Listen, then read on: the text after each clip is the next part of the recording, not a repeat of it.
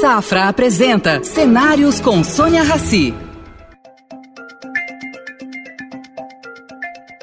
Bem-vindo, Carlos. Bem-vindo ao projeto Cenários, que é uma parceria entre o Banco Safra e o Grupo Estado. Queria começar falando sobre uma coisa básica. Você, como empresário, tantos anos, nunca quis uh, se expor, nunca quis dar entrevista. Essa é a sua primeira entrevista. Primeiro, eu queria perguntar por que você nunca enfim, quis conceder entrevistas, conversar e se comunicar uh, com o seu com o leitor, com, com o telespectador, com o internauta. Não, perfeito, você tem toda a razão, Sônia. Realmente é uma questão de estilo uh, empresarial. Eu nunca senti a necessidade de me expressar publicamente, vamos chamar assim, né? Então, eu estou muito à vontade com você, não só pelo fato de nos conhecermos há tanto tempo, mas principalmente por reconhecer uma seriedade profissional muito grande, que não é só eu que, que, que tenho essa impressão, é uma impressão de todos. Então, essa é a razão e estou muito à vontade em conversar contigo. Olha, muito obrigada. Caco, eu queria começar primeiro. Como é que você está vendo o Brasil? Você mora já há uns 10 anos fora, né? Você é acionista da Camargo Correia, acionista da Raia Drogazil, né? Na Raia Drogazil você tem uma cadeira no conselho, já da Camargo você já se afastou já faz um tempo. Esses dois negócios ah, te dão uma visão de como está a economia do Brasil e como, por onde a gente pode caminhar. O que, que você pode falar sobre isso? Então, Sônia, eu acho que o, Brasil, nesses últimos, vamos dizer, 40 anos em que eu milito aí na área empresarial, nós tivemos vários altos e baixos, isso não é novidade para ninguém. Uh, várias crises políticas, crises econômicas, e no fim das contas tudo acaba dando certo. O Brasil continua sendo uh, um país reconhecido internacionalmente como um, um destino de investimentos muito grande, né? Então, eu diria para você que essas crises não, não me assustam. Eu acho que elas eh, passaram a ser normais, né? num país em que uh, existe uma tranquilidade no que diz respeito às suas instituições, são muito sólidas, e, ao mesmo tempo, naquilo que eu posso uh, testemunhar, é, nós temos um empresariado que se educou com essas crises, com, com esses altos e baixos, e é um empresariado realmente reconhecido também internacionalmente como sendo muito experiente, vamos dizer assim, em crises e muito reconhecido lá fora, né?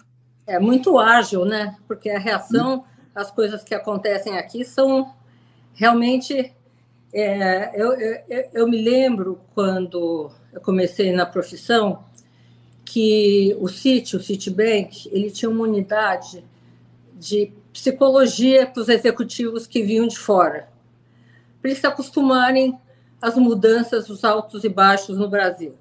Agora não mais, depois do Plano Real teve aí uma estabilidade, um caminho, ah, mas sempre estamos devendo para o setor de infraestrutura, né?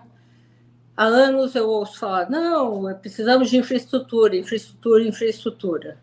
O Brasil está preparado para crescer dentro desses projetos de infraestrutura? Quem vai investir nisso? Como você vê isso? Então, é, sobre esse aspecto, eu acho que o Brasil uh, começou a se desenvolver bastante firmemente nessa, nessa área de infraestrutura a partir do momento em que se delegou uh, ao empresariado a execução de, de vários setores dessa infraestrutura necessária para o país se desenvolver. Não é? As concessões, seja no, no aspecto rodoviário, por exemplo, né? E... É, a Camargo Correia da CCR, né? Exatamente. Exatamente. Nós uh, fomos, participamos da, da fundação da CCR em 1997, né? que foi uma empresa que entrou com muito, muita coragem, vamos dizer assim, pioneira, né? Nesse, nessa área de construção de infraestrutura rodoviária, depois se expandiu para a área de metrô, ferroviária, e também nessa área de mobilidade urbana, metrô, etc. Então, nós, assim como a CCR, outras empresas se aventuraram nessa, nessa, nesse setor e com muito sucesso, muito sucesso. Né? Agora, Caco, quem então, se aventurou no Paraná uh, não é que se deu muito bem, né? Porque as regras foram mudadas no meio do caminho. Você nunca você teve temor que aqui, aqui em São Paulo acontecesse isso mesmo? Não, em São Paulo, dizer para você que não tivemos problemas, a CCR não teve problema, mas teve certos problemas de adequação, vamos dizer, quando você tem uma, uma concessão de 25, 30 anos, né, é muito difícil lá atrás você prever todos os acontecimentos. Agora, por exemplo, né, nós tivemos aí a, a pandemia que afetou uh, gravemente o tráfego das estradas, etc. E tal. Então, tudo isso são problemas que surgem no transcorrer da, da, do assunto. Você tem toda a razão. No estado do Paraná é um exemplo negativo, né? É, que houve problemas, inclusive teve. Quebra de contratos, né? Não, quebra de contratos e pior do que isso, houve até invasão determinada pelo, pelo governo da época, né? invasão de pedágios, eh, fechamento de pedágios, uh, estimularam a população a não pagar o pedágio, a romper a barreira, e tudo como, como, como foi visto aí no, nos jornais, etc. Mas isso foi superado, bem ou mal foi superado. Foi realmente uma crise, né? mas uh, era uma a participação uh, do Paraná no, no, no setor da, da, CCR era uma participação pequena e não comprometeu, vamos dizer assim, a saúde da empresa. Agora, temos outros exemplos positivos. O São Paulo, sem dúvida nenhuma, é um exemplo positivo. Hoje, São Paulo tem uma rede rodoviária, graças à concessão feita pelos governos anteriores, e tem uma rede, vamos dizer, ah, de alta classe, comparada com redes de outros países muito desenvolvidos. Né? O outro aspecto negativo talvez tenha sido Minas Gerais, que hoje ah, tem uma rede de estradas por não ter feito concessão, né? Uh, governadores aí mais antigos não quiseram fazer concessão e hoje uh, Minas ficou totalmente para trás. Né? Hoje as estradas em Minas são consideradas as piores estradas uh, do Brasil. Né? Então, eu acho que, no que diz respeito à infraestrutura, Uh, o grande contribuidor para que o Brasil se desenvolvesse nessa área foi realmente as concessões, ou seja, delegaram ao empresariado uh, a execução de um setor extremamente importante para o país, que é esse setor de mobilidade urbana e estradas, metrôs, etc. Hoje, a Camargo Correia ela sofreu muitas mudanças, desde a Lava Jato, vocês foram os primeiros a assinar um acordo de leniência com o governo e, enfim, resolveram tocar a vida para frente. De que tamanho é a Camargo Correia hoje, em comparado do que ela era? Camargo Correia Construtora. Então, Sônia, o, o, a Lava Jato não tem como uh, eu dizer que não foi uh, traumático para não só a Camargo Correia, como também para todo o setor de construção pesada no Brasil, como é notório. Né? Eh, eu, a família, no caso da Camargo, estava afastada, eh, vamos dizer, da, da, da área executiva da empresa por uma decisão tomada há 25 anos atrás. Então, não havia na área executiva nenhum membro da família. E há uns 15 anos atrás, a família resolveu, inclusive, profissionalizar ah, não só como já estava a área executiva da empresa, mas também sua, o seu conselho de administração.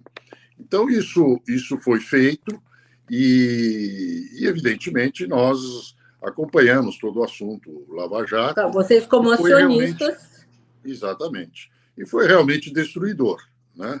E isso uh, causou, não só para nós, mas como para o Brasil, a liquidação de todas as empresas que tinham uma grande experiência em construção de, de hidrelétricas, em construção rodoviária, em construção ferroviária, em construção de metrô, etc. E tal. Isso, no Brasil, hoje, a gente pode dizer que está zerado. Quer dizer, não existe mais uma capacidade. Esse know-how? Esse know-how foi-se por água abaixo. Né? E vai levar muito tempo para ver a recuperação desse setor em vista desses problemas que houveram. Né? Então, uh, essas empresas todas, não só a Camargo, que eu me refiro, mas a todas as empresas de construção afetadas por essa crise, né, elas uh, praticamente desapareceram e, e deixaram de aquilo que era um patrimônio do Brasil, que era um reconhecimento, uma capacidade que essas empresas tinham, né? e que era o reconhecimento internacional. Várias empresas, inclusive a própria Camargo, teve oportunidades e desenvolveu grandes projetos no exterior. Né? Algumas empresas, não é o nosso caso, se desenvolve, inclusive nos Estados Unidos, considerado um dos países mais desenvolvidos nessa área uh, de capacidade de construção de infraestrutura, várias empresas tinham obras uh, lá. Né? E isso realmente era um patrimônio que o país tinha que deixou de existir.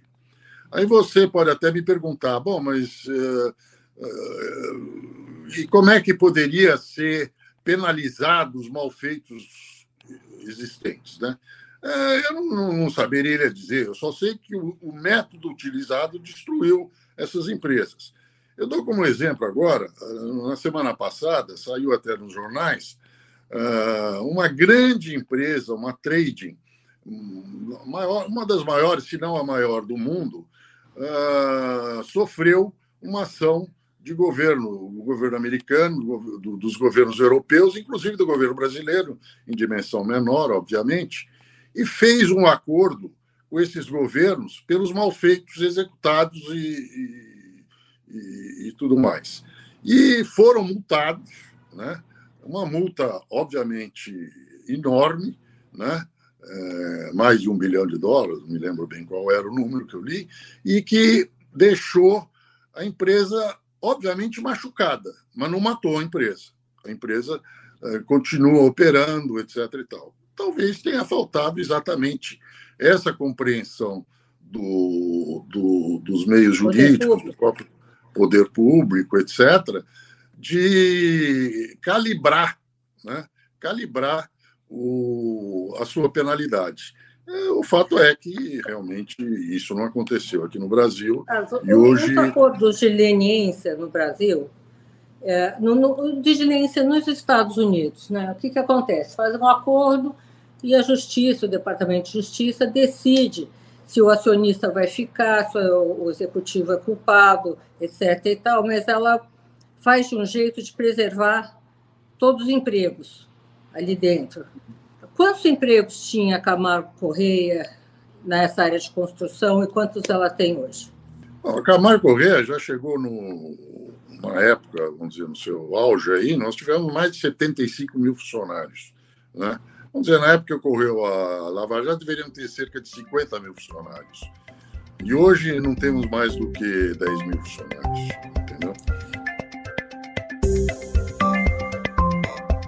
que eu li né, nos jornais, eu, eu vejo um sentimento da Camargo de querer sair realmente dessa área, né? E ser um polo gestor de investimentos. É isso mesmo? Em parte é isso mesmo, até mesmo pelo trauma criado. Né? É, hoje, realmente, existe uma, uma, uma, decisão da terceira geração, que hoje está delegada a quem está delegado, vamos dizer, a, a, orientação estratégica do grupo, né? existe uma, vamos dizer, uma, uma ferida muito séria no que diz respeito a trabalhar para o governo. Né? Ah, porque, tudo bem, eu não quero aqui dizer que nós não tenhamos tido uh, culpa, mas nós fomos vítimas de um processo que está. Então, quem nasceu antes, o ovo ou a galinha? Exatamente, que era inerente a, a, a cultura brasileira, vamos chamar assim, né? Agora, dizer que a gente estaria confortável com isso, é óbvio que não. Mas os jovens aí que hoje estão aí sobre uh, com a responsabilidade de estabelecer o, o, a estratégia do grupo, né, eles realmente têm muita resistência a, a isso, né, a entrar nesse, voltar a ser atuante forte nesse setor, né. Estão se concentrando mais em obras privadas e, enfim, em, novos caminhos. Tem gente, por exemplo, hoje, sei lá, o Brasil consegue aprovar um pacote e conseguir dinheiro para projetos grandes de infraestrutura. Tem quem tenha know-how para construir? Eu diria para você que acho que hoje não tem, não. Know-how de empresas brasileiras não tem, não. Porque o que a gente vê hoje, né? O, existem ainda obras rodoviárias, por exemplo, sendo executados para o governo, onde não cabe concessões, né? onde não tem tráfego, onde não se justifica uma concessão. Para ter uma concessão com sucesso, o concessionário vai querer que haja tráfego mínimo para gerar recursos para ele investir e manter as estradas. Né? E, obviamente, existe um colosso aí, uma, uma gama enorme de estradas, norte, nordeste, centro-oeste, mesmo no sul e sudeste, ah, de estradas que não têm capacidade de serem concessionadas. Hoje, essas obras estão sendo feitas pelo Exército, né? porque falta empresa para fazer isso. Né?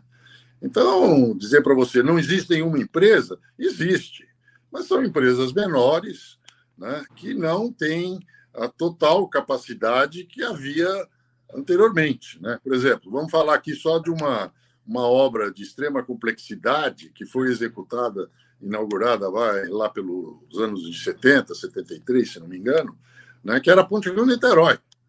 Hoje, como é que você vai fazer uma ponte Rio-Niterói? Com empresa brasileira não faz. Né? Essas que estão aí não fazem. Né? Para dar um exemplo para você. Grandes hidrelétricas. Hoje não tem nenhuma em execução no Brasil, mas tem vários aproveitamentos hidrelétricos que ainda não foram explorados.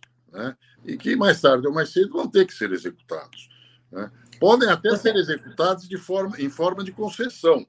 Né? Mas mesmo em forma de concessão, a concessionária vai precisar de empresas competentes que tenham know-how para que sejam para que sejam executadas esses as grandes hidrelétricas de complexidade muito grande. Né? Então, não sei qual seria a solução para isso? Você acha que vão entrar aqui empresas estrangeiras? Os chineses vão chegar? Que que, que, como é que você vê esse mercado? Olha, e, o, sem dúvida nenhuma, os, os, é, seria, vamos dizer, ingenuidade da minha parte achar que no mundo não tem empresas que executem. Agora, um fato, eu posso afirmar para você, elas nunca quiseram vir para o Brasil. Nunca quiseram vir para o Brasil. Existem empresas muito maiores do que as empresas nossas aqui, com capacidade. Eu me lembro, eu me lembro da Bechtel americana, que passou acho que uns seis meses aqui e saiu correndo. Foi uma Exatamente. coisa assim. É. Então você deve imaginar por quê, né? É. Viram que o, aqui não era, não existia um ambiente que passasse pela, uh, pela, pela, vamos dizer, pela estratégia deles, etc. Então eles não, não ficaram.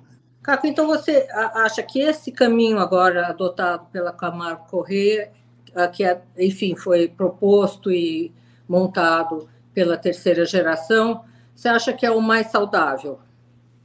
Então, eu, eu entendo que não tem como não concordar com isso, né? A partir do momento que se faz um balanço do que nós sofremos, né? Ganhamos muito dinheiro no passado? Claro que ganhamos, né? Mas o, o, o preço que nós estamos pagando por isso foi muito grande, né? Foi muito grande. Então, uh, o que, que nós fizemos durante antes dessa crise. A gente fazia de tudo para manter os nossos técnicos, engenheiros, mesmo não tendo obra, né? Houve períodos em que você tinha menos obra, nós mantínhamos os nossos técnicos engenheiros porque era o coração da empresa. A, coração, a empresa não é feita de máquinas, equipamentos, etc. Importante? Claro que é importante. A empresa é feita de know-how. E o know-how onde está? Está na cabeça dos engenheiros, dos profissionais. Das pessoas, né? Das pessoas. Isso nós perdemos. Né? Isso nós perdemos. É, hoje estão vários é, companheiros antigos nossos aí hoje, eles estão em outras atividades, né? É, você, vamos dizer, a Camargo Correia já está endereçada para um caminho, né? Que não é reforçar o seu corpo em relação à construção pesada. Você, vocês também saíram da CPFL, né? Que é um, agora a Eletrobras vai ser privatizada. Vocês teriam interesse em, em alguma volta investindo nesse tipo de ativo? O, o, o, no momento não, né? Nós saímos por quê? Nós saímos é uma questão de, de, de liquidez, né? Nós tínhamos contas para pagar, né? E como temos ainda, né? E tivemos que nos desfazer, não só foi da, da, da CPFL, né? Nos fizemos da Alpargatas, que era uma empresa muito boa, muito sadia, assim como a CPFL era também, né? E isso tudo em função realmente do, do vamos dizer, dos encargos que nos impuseram, né, pelo fato de termos feito essa, esse acordo de leniência com os poderes uh, públicos. Né? Uh, Caco, você tem um outro braço, né, que é o da Raia Drogazil. Como é que vai isso? Então, isso vai muito bem. Quer dizer, a Raia, tanto a Raia como a Drogazil são empresas centenárias. Né? Eu sou especificamente oriundo da Drogazil, que foi uma empresa fundada pelo, pelo meu avô, né? e mantivemos essa empresa há muitos anos. Demos um passo muito importante em 2011, né? que foi a, a, a fusão com a Raia, né? uma fusão que foi muito exitosa, né? e uh, montamos um grupo controlador da nova empresa, que do qual faz parte a minha família e a família Galvão, do lado da Drogazil, né? que a família Galvão também tem a sua origem lá na Drogazil de muitos muitos anos, né? e do lado da Raia, a família Piponzi e família Raia. Né? Então, tivemos. Esse um... é um setor que tem crescido muito, né? Muito, muito, muito. Foi muito exitoso essa nossa fusão, até porque uh, foi bastante complementar a união das duas empresas em assuntos estratégicos em que nós éramos mais. A Drogazil, né? quando eu falo nós, a Drogazil, éramos mais uh, tímidos, vamos dizer assim a, a Raia era mais forte, em assuntos que a Raia era mais é, tímido, tinha menos desenvolvido, nós éramos mais fortes. Então, houve uma conjugação de fatores é, que deram muito certo. E, e o principal deles, para mim eh, resumir para você, foi as duas famílias Pires e Galvão, e as duas famílias, a família Piponce, né, terem a mesma estratégia empresarial, o mesmo pensamento, os mesmos princípios, a mesma cultura. Então, isso foi muito bem, tanto que a empresa cresceu demais. Né? Hoje nós estamos aí com mais de 2.500 uh, ah, farmácias no Brasil inteiro, todos os estados, e, e lideramos esse mercado com uma força muito grande. Né? Eu acho que hoje Uh, o segundo colocado não tem mais de 1.400 lojas, não temos quase o dobro disso. E está indo muito bem, crescendo muito bem, estamos nos adaptando muito bem aos novos momentos desse mercado, principalmente no que diz respeito à digitalização. Eu acho que a, a pandemia uh, ocorrida aí foi muito uh, educativa para nós, vamos chamar assim, né? Mostrou para nós que nós não podemos ficar só na linha de vender remédio, nós temos que cuidar do nosso cliente, da saúde do nosso cliente, e assim estamos fazendo, comprando várias startups voltadas para o atendimento de saúde do cliente, ah, tipo telemedicina, exames, exames de sangue, enfim. A vacina. saúde desse cliente é mais fácil do que cuidar da saúde do cliente da Camargo Correia Construtora, né? É, sem dúvida, sem dúvida. Sempre digo que eu me sinto, eu me sinto é, quando eu estou lá nas reuniões do conselho da, da Aero Brasil, não só porque só tem notícia boa, né? eu me sinto de quase que de férias, né? Ah, falar em férias, há quantos anos você mudou sua residência para fora do Brasil? Então, eu estou fora do Brasil há mais de 10 anos. Então, eh, você me pergunta por que, que eu decidi isso. A minha decisão em função disso foi muito em função da delegação que, em determinado momento, eu já tinha 60 anos de idade, eh, a delegação aos meus filhos naquelas responsabilidades que eu entendia que eles teriam que assumir. Então, achei melhor né, uh, me afastar né, sem sumir. Né? E a melhor maneira de fazer entendi. isso. Pai nunca some. Que era, era vir para fora. Né? Isso. Depois veio a pandemia, hoje, assim como nós estamos conversando aqui, né, via, via Gente, digital, né?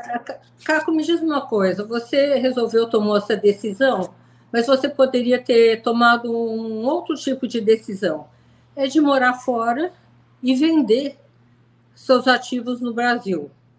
Não foi o que aconteceu. Não, não foi. Nem essa seria a minha intenção, né? Você acredita uh, no país? Como é que, não, como é que você vê? essa não, oportunidade. Não tem nada a ver com o país. Né? Eu acredito muito no país e, e, e tenho hoje, apesar de eu estar aqui fora, eu tenho hoje mais de 90% do meu patrimônio está aí, né? no Brasil. Né?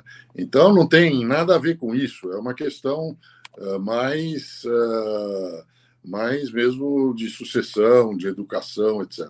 E, e também, Sônia, um outro aspecto que realmente uh, fica mais fácil aqui fora, você ter, uh, você consegue muito mais organizar a sua sucessão, né? né? Em termos patrimoniais, vamos dizer assim, né?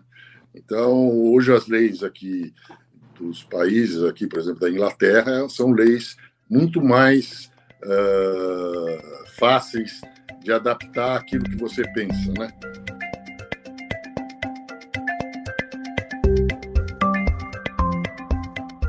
muita gente, muito cientista político, muito empresário, muitas pessoas da iniciativa privada, dizendo que o futuro do Brasil depende dessas eleições. Você faz parte de qual grupo? Olha, Sônia, eu. Não um grupo em quem vai votar, mas você acha que vai ter um diferencial grande conforme quem vencer? O senhor é, difícil de eu te responder. Eu jamais poderia responder para você que eu sou partidário de A ou B ou C, né? Eu realmente te respondo dizendo o seguinte: eu não tenho nenhum medo de A, B, C ou D. Eu acho que aquilo tudo que alguns falam, né? Ah, se o presidente for eleito tal ou outro, eh, o Brasil vai vai isso ou vai aquilo. Eu, eu não acho. Eu acho que uh, as instituições nossas, aquilo que eu falo. Você considera nossas instituições sólidas? Você acha muito sólidas? sólidas? Muito sólidas. Eu acho que nós não temos nenhum risco de venezualização, por exemplo, né, que seria o maior risco que a gente poderia correr, né, até porque comunismo, esquerdismo, direito, fascismo, etc., não existem mais. Né, isso são coisas do passado. Né. Então, eu diria para você que o maior risco é, seria uma bagunça é, institucional no país, etc., como viveu a Venezuela, vive a Venezuela, né? Eu não vejo esse risco no Brasil, sinceramente. Não, né? qualquer um, Mesmo com essa confusão um no STF, né? É, Mesmo com essas bem. brigas todas. É, tudo também. Eu acho que você pode até dizer, existem, como nunca existiu, certos exageros aí dos discursos, etc. e tal, mas você não vê afetar né, o risco de afetar institucionalmente, golpe ou qualquer outra coisa nesse sentido. Acho que não tem lugar para isso, né? Então, hoje, te... hoje eu acho olhar... que não há razão de ter medo. Né? Não há. Não, eu acho. Tomara que você esteja certo. Uh, uh, hoje, o teu olho, uh, vivendo fora, quais seriam as, o, os setores no Brasil nos quais você investiria? Conta aqui só para mim, cai entre nós. Bom, um, um, que eu investiria é esse setor que eu acabei de te falar, que está indo muito bem, graças a Deus. Né? que é esse setor que a Raia Drogazil está tá, tá colocada, que é um varejo de farmácia. Né? Uh, você pergunta por quê? Porque é um setor que não tem crise, né? ou seja, a crise, às vezes, até é benéfica. Né? Ao setor. Não depende de governo. mais gente precisa de calmante, né? mais gente, é, enfim, precisa de remédio, é um, é um produto que é a última coisa, é a última das últimas coisas que alguém vai deixar de comprar, né? Então, tanto as faixas mais uh, pobres da população como as mais ricas, né? É, não tem uma variação de, de uma crise de, de mercado, uma crise de abastecimento. Enfim, não tem. Hum? Eu estou olhando aqui nas minhas anotações e estou uh, vendo que em relação, voltando ao assunto Camargo Correia, vocês mudaram o nome para Mover, uhum. né? Como é que vocês bateram o martelo em cima desse nome? Que mover é Bom, é movimento, é investimento? Bom, sinceramente, o, o Sônia, eu não participei dessa decisão, né? Ah. Eu apenas apoiei e tal, mas foi uma, uma questão de de realmente o, o, o nome Camargo Corrêa ter sido ficado afetado, vamos dizer assim, sobre, sobre o grupo. Né? Quando o grupo, a Camargo no grupo representava, quando tudo era normal, né, representava não mais do que 30% do grupo. Né? Nós tínhamos, como você mesmo disse, CPFL, Alpargatas, CCR, enfim, o grupo já estava diversificando há muitos e muitos anos, entendeu? Então, também isso contribuiu para que, uh, patrimonialmente, financeiramente, em comparação aos outros grupos, né, uh, a gente ter sido menos afetados do que os outros foram. Não que a gente não tenha sido afetado, fomos afetados, mas menos do que os outros. Então, a mudança do nome foi muito em função disso. Né? O nome ah. estava muito vinculado à construção. Né? Você perguntava o que é Camargo todo mundo ligava a Camargo à construção. Poucos sabiam que nós tínhamos 60% do nosso patrimônio em outras empresas que nada tinha a ver com construção. É, Caco, você, enfim, vem muito ao Brasil e eu sei que você tem uma fazenda no interior de São Paulo e soube outro dia que você reflorestou 200 alqueires ou hectares, já não sei qual dos dois, de Mata Atlântica. Isso é verdade? Você é, cuida disso de perto? Como é que você vê meio ambiente, ESG, todas essas coisas? Então, isso é fato. Uh, o, o, há 10 anos, há 15 anos atrás, né, é, essa fazenda Guariroba que eu tenho, que eu comprei em 1994, 95, e está numa área de proteção ambiental. Né? E assim que eu assumi com a fazenda, nós tínhamos lá, tinha gado e tinha, e tinha é, café, né? E eu tinha muito problema com o meio ambiente. Eu não sei se você sabe, as leis ambientais brasileiras, apesar de tudo que se fala aí, de desmatamento, etc., as leis ambientais brasileiras, elas são as mais rígidas do mundo, do mundo, sem exceção. Então, uh, eu tinha muita chateação com isso, etc. E tal. Então, eu convoquei um pessoal da Luiz de Queiroz, né, que é um, uma faculdade de altíssimo gabarito, inclusive reconhecida internacionalmente, e pedi para eles desenvolverem um projeto em 200, mais de 200 hectares né, da fazenda, de reconstituição da Mata Atlântica que é a mata original da região. Né? E eles fizeram esse projeto, né? e eu aprovei, e assim fizemos. Né? Então, plantamos lá 210 hectares de mata atlântica, seja de espécies madeira nobre, vamos chamar assim, e seja de outras espécies da Mata Atlântica. E assim Você foi tá desenvolvido. Fora... Você Oi? que está fora do Brasil, a nossa imagem como é, um país que preserva suas florestas é muito ruim. Isso é uma realidade ou é, também uma, uma ficção? Então, veja bem, eu, eu acho que existe muito exagero nisso. É claro que esse desmatamento da Amazônia ele é anunciado né, como esse ano foi desmatado não sei quanto. Existe uma lei que permite você desmatar até 20% de qualquer área da é, Amazônia. É, é o Código Florestal, né? É o Código Florestal. Agora, foi feito quando? Você lembra? Você lembra quando? Quando foi? Ah, foi. Acho que foi junto com essa, essa lei florestal aí, de coisa de 25, 30 anos atrás. 25 anos atrás, né? É. Então, ah, ah, quando sai no jornal, ah, a Amazônia bateu recorde de desmatamento e tal, ninguém sabe de quanto esses milhões de alqueires que foram desmatados faz parte desses 20%. Às vezes pode ser até que não seja, não chega ao tal dos 20%, que é autorizado por lei que sejam desmatados. Né? Mas é, é, eu não quero entrar nessa discussão, tá. eu quero dizer para você que eu acho que falta muito pragmatismo do Brasil em discutir esse desmatamento da Amazônia. A Europa foi toda desmatada, os Estados Unidos foi todo desmatado, né? em épocas que, que não, não, não se levava isso em consideração.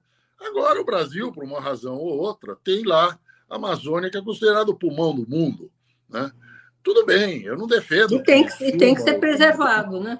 Eu acho que tem que ter um pragmatismo. A tal da lei é, de compensação de carbono, crédito de carbono, não é suficiente para remunerar o Brasil em manter essa mata que, segundo os cientistas dizem, é essencial para o clima do mundo. Né? Então, eu digo, quando eu digo que falta pragmatismo, eu diria para você, em, em grossas palavras, né? fazem um cálculo lá de quanto que, que nós gostaríamos de manter, garantir ao mundo que nós vamos manter de mata, faz um cálculo de qual é essa área e de quanto essa área deixa de produzir de soja, de milho, sei lá o quê, de agricultura que seja qualquer que seja. Vai dar um número XYZ, né? É chegar para o mundo e falar, olha, para mim manter isso daqui, eu quero que vocês me X bilhões de dólares por ano, né? Que é o que o que renderia para o país se a gente pudesse desmatar e plantar, assim como vocês fizeram, e plantar soja, plantar milho, plantar trigo, plantar sei lá o que seja, né? E, e, e colocar isso para o mundo, em vez de ficar se defendendo, né? Ah, não sei o que e tal. Esse negócio de crédito carbono é balela, isso dá um dinheiro muito pequeno para o país. Né? O, que, o que nós estamos deixando de ganhar é muito mais do que isso. Né? Então eu, eu fico pensando, né? Eu acho que falta, falta esse pragmatismo para o governo, né? Chegar lá e colocar isso, ao invés de ficar se defendendo e dizer para o governo, vocês me dão tanto por ano que aí eu vou botar o exército, botar tudo para não deixar que essa área que Você acha que é o financiamento da floresta em pé deveria ser feita, feito por, pelo, por quem desmatou primeiro, Europa, é. Estados Unidos? É, que são os países que querem que o Brasil deixe de desmatar. Tudo bem, vamos deixar de desmatar, vamos negociar aqui uma área mínima que a gente mantém e garante que não vai desmatar, mas eu vou querer ser remunerado com o que eu estou deixando de ganhar, se essa área fosse desmatada. Né? Que é o que os outros países Você têm. tem um cálculo de quanto você deixa de ganhar pelos 200 hectares que você mantém de floresta em pé? Então, é, eu, eu teria, né? É difícil de você calcular. Eu poderia ter café em tudo, né? e como tinha, poderia ter nessa área aí mais de 500 mil pés de café. Né? É a renda desses 500 mil pés de café que eu deixei de ter. Né? Agora, eu, teoricamente, a minha, o meu projeto, né, que foi inclusive aprovado pelo, pelos órgãos ambientais, etc. e tal, é um projeto que permite com que eu retire a madeira, de, a madeira nobre, né, eh, quando ela estiver madura para que seja retirada. Agora, isso vai acontecer daqui 30, 40 anos. Eu não consigo nem fazer essa conta, né? Nem... É, não vai ser na nossa gestão. Não vai aqui. ser, não, não vou ser eu que vou fazer isso. Mas, teoricamente, é isso. Né? Tá. Até acredito que, até lá, uh, já não vão nem não vai ter nem interesse em fazer isso aí, né? Eu me lembro até que quando esse técnico é, que, que chefiou esse trabalho lá da Exalc, ele, quando eu fizemos uma reunião para provar, ele chegou para mim e falou, como se estivesse dizendo, ah, você está louco, né? Falou, mas o senhor tem certeza? O senhor sabe que o senhor nunca mais vai tirar isso daí, né? Eu falei, não, eu devolvo a tua pergunta com uma pergunta a você. O que, que eu posso fazer aqui né, que me dê tranquilidade ambiental perante o, os órgãos de fiscalização pelo fato de aqui ser uma APA, uma área de proteção ambiental. Ah, é, o senhor tem razão, é isso mesmo. Então. E hoje é, eu recebo lá mensalmente, até o maior uh, trabalho que nos dá é esse hoje lá, é, uh, missões de faculdades da Alemanha, da Inglaterra, do próprio Estados Unidos, que vão lá ver aquilo lá e fazer estudos e ficam lá meses lá acampados fazendo estudos de fauna, flora, tudo mais, né? Então, realmente é algo que causou um certo impacto, né? Um pequeno, um pequeno exemplo de algo que o Brasil uh, poderia fazer com mais, com mais pragmatismo, vamos chamar assim. Bom, Caco, nosso tempo está terminando. Eu queria muito agradecer a sua presença aqui, a disponibilização do seu tempo e convidá-lo para falar outras vezes. Como é a sua primeira entrevista, não dá para perguntar tudo. vamos, vamos fazer por etapas, tá bom? Ótimo, Sônia. Eu que agradeço e estou sempre à disposição de você aí para Namastê. Que... Obrigada. Ótimo. Vamos, Muito obrigado. Vamos. Oferecimento Safra. O Safra te convida a pensar. E daqui para frente? Estar onde se sente seguro, onde valores importam. Esse é um bom lugar daqui para frente. Daqui para frente, repense seus investimentos e conte com os especialistas do Safra. Abra sua conta e invista Safra. Saiba mais em safra.com.br.